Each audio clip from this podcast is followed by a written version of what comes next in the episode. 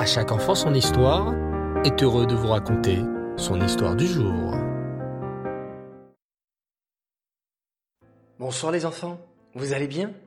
Bao Hachem, c'est vraiment génial que nous puissions depuis quelques jours partager un moment à la fois le matin et le soir. C'est vraiment magnifique et je voulais vraiment vous remercier pour votre attention.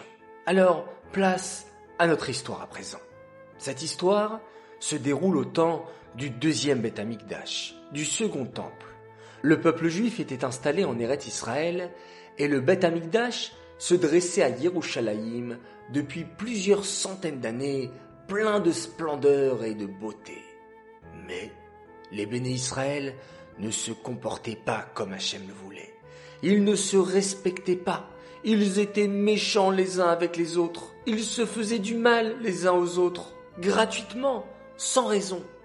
Hachem dit alors, S'il y a tant de sinatrinam, de haine gratuite parmi mon peuple, il ne mérite pas d'avoir mon bête amigdash. Je préfère détruire mon bête amigdash plutôt que de résider parmi un peuple qui se comporte aussi mal. L'armée romaine, dirigée par le général d'armée Vespasien, envahit alors la terre d'Israël. Les soldats romains assiégèrent la ville de Yerushalayim, c'est-à-dire qu'ils firent un grand cercle autour de la muraille et ne laissaient personne entrer ni sortir de la ville.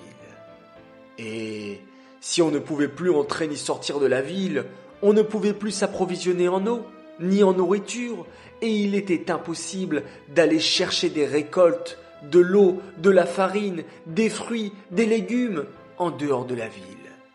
Cela faisait déjà trois ans que le siège durait autour de la ville de Yerushalayim. Qu'allait-il se passer? Les habitants de la ville allaient-ils mourir de faim ou de soif? Trois hommes très riches se réunirent alors. Il s'agissait de Nagdimon Ben Gurion, Kalba Savoie et Ben Tzitzit. Ils se disaient Nous devons trouver une solution pour aider les gens de Yerushalayim à continuer à vivre malgré le terrible siège de l'armée romaine. L'un d'eux proposa alors Je vais donner du blé et de l'orge pour toute la ville. Le second proposa Et moi, je donnerai du vin, du sel et de l'huile. Le troisième ajouta Moi, je vais fournir du bois pour pouvoir allumer des feux et cuire la nourriture. Les trois riches avaient assez de nourriture pour faire vivre les habitants de la ville pendant 21 ans. Mais, comme nous l'avons dit tout à l'heure les enfants, les Juifs ne vivaient pas en paix entre eux.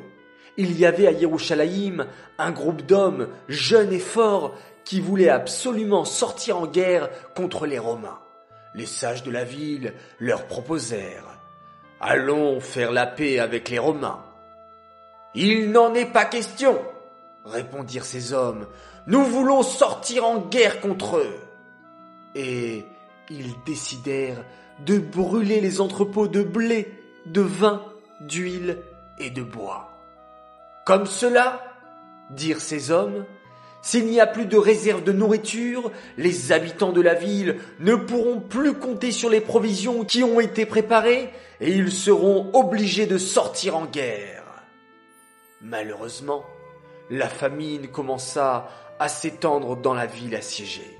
Les enfants demandaient du pain à leurs parents, mais ceux-ci ne pouvaient rien leur donner. Les bébés avaient terriblement soif, mais il n'y avait plus d'eau dans la ville. Tout le monde avait faim et soif, et personne ne trouvait de solution. Un grand sadique, nommé Rabbi Yochanan ben Zakkai, décida alors qu'il fallait faire quelque chose. Si je ne peux pas sauver la ville, se dit-il, je vais au moins essayer de sauver une partie de mon peuple. Il décida de sortir de Yerushalayim pour aller rencontrer le général d'armée Vespasien. Mais les seules personnes qu'on laissait sortir étaient les personnes mortes pour aller les enterrer en dehors de la ville.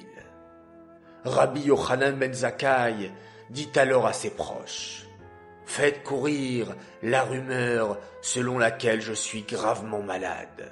Dans trois jours, vous direz que je suis Niftar, et vous me mettrez dans un cercueil. Ainsi, je pourrai sortir de la ville de Yerushalayim. En se faisant passer pour un mort, Rabbi Yochanan ben Zakkai réussit à sortir de la ville, porté dans un cercueil par deux de ses élèves. Lorsqu'il fut assez éloigné de la ville, il alla voir le général de l'armée romaine, Vespasien. Rabbi Yochanan ben Zakkai le salua. Paix à toi, empereur. Vespasien répondit alors. Ce que tu viens de dire est très grave. Tu m'appelles empereur alors que je ne le suis pas. C'est une révolte contre le vrai empereur qui se trouve à Rome. Tu es passible de mort pour cela. Et, et d'un autre côté, si je suis réellement le roi, pourquoi n'es-tu pas venu me voir jusqu'à maintenant? Rabbi Yochanan ben Zakkai répondit calmement. Tu es réellement le roi, car sinon la ville de Yerushalayim ne serait pas tombée entre tes mains. Et je n'ai pas pu venir te voir jusqu'à présent, car des gens dans la ville ne m'ont pas laissé sortir. À ce moment, un messager de Rome arriva à toute vitesse sur son cheval. J'ai des nouvelles de Rome à vous annoncer. L'empereur est mort, et les nobles de la ville t'ont nommé, toi, Vespasien, nouvel empereur romain, à sa place. Oui, les enfants, Rabbi Yochanan ben Zakkai avait vu juste. Vespasien était réellement le nouveau roi de Rome. Vespasien dit alors à Rabbi Yochanan ben Zakkai, Je vais partir à Rome, et j'enverrai quelqu'un d'autre pour diriger la guerre à ma place. Mais avant que je parte, tu peux me demander ce que tu veux. Rabbi Yochanan ben Zakkai demanda alors trois choses à Vespasien. Tout d'abord, ne tuez pas les descendants de Rabban Gamliel, qui est le prince et le chef spirituel du peuple juif. Ensuite, envoyez un bon médecin pour Rabbi Sadok, qui est très affaibli, car il jeûne depuis quarante années pour demander à Hachem de ne pas détruire le Beth Amikdash. Et, enfin, laissez la ville de Yavne en vie, avec tous les sages qui y étudient. La ville de Yavne était un centre d'études pour tous les grands sages et les érudits du peuple juif. Rabbi Yochanan ben Zakkai savait que si le Beth Amikdash allait être détruit et que les béné Israël seraient envoyés en exil, il n'y avait qu'un seul espoir pour qu'il continue d'exister, l'étude de la Torah. Vous vous posez peut-être la question, les enfants. Pourquoi Rabbi Yochanan ben Zakkai n'a-t-il pas demandé à Vespasien de ramener son armée à Rome et de ne pas détruire le Beth Amikdash? En réalité, Rabbi Yochanan ben Zakkai savait que s'il demandait quelque chose d'aussi grand, il n'aurait pas été écouté. Il s'est dit, il vaut mieux essayer de sauver ce qu'il est encore possible de sauver. Et si les Talmidei Chachamim continue d'étudier la Torah et de la diffuser parmi le peuple, alors ça sera déjà cela de gagner. Oui les enfants, c'était seulement en gardant l'enseignement de la Torah que le peuple juif avait une chance de continuer de survivre en galoute, en exil, loin de sa terre, parmi les nations du monde. Lorsque l'empereur Vespasien retourna à Rome, il envoya son général d'armée, Titus, pour aller détruire le Beth Amikdash. Titus était un homme cruel et méchant. Lorsqu'il arriva en Eret Israël, il reprit la guerre contre les Juifs de plus belle. Les soldats romains brisèrent la muraille de Yerushalayim entrèrent dans la ville et ils tuèrent de très nombreux juifs. Ceux qui étaient restés en vie furent enchaînés comme des esclaves et emmenés à Rome en exil. Puis, les Romains arrivèrent au Beth Amikdash et détruisirent tout ce qu'ils pouvaient sur leur passage. À la fin, ils allumèrent un grand feu et le Beth Amikdash, la maison d'Hachem, brûla pendant trois jours. Hachem dit, je vais déverser ma colère contre les pierres et le bois et laisser mon peuple en vie. Je préfère que ma maison, le Beth Amikdash, brûle dans les flammes, mais que mon peuple, les béné Israël, continue d'exister. Et depuis ce triste jour du 9 Av, nous n'avons plus le Beth Amikdash. Mais nous avons encore l'étude de la Torah, qui nous permet d'exister en tant que peuple juif et de rester attachés à Hachem, même quand nous sommes en exil. Et nous savons qu'en ajoutant dans le Havat Israël, dans l'amour du prochain, nous réparons la faute des Juifs qui se détestaient entre eux et qui ont causé la destruction du Beth Amikdash. C'est ainsi que nous mériterons très prochainement, par notre Havat Israël et par notre étude de la Torah, de sortir de cet exil et de voir de nouveau le Beth Amikdash reconstruit avec le Mashiach à notre tête. Amen.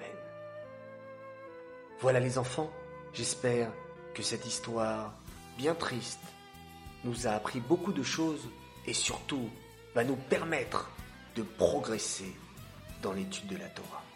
Alors, j'aimerais dédicacer cette histoire pour un grand Mazal Tov.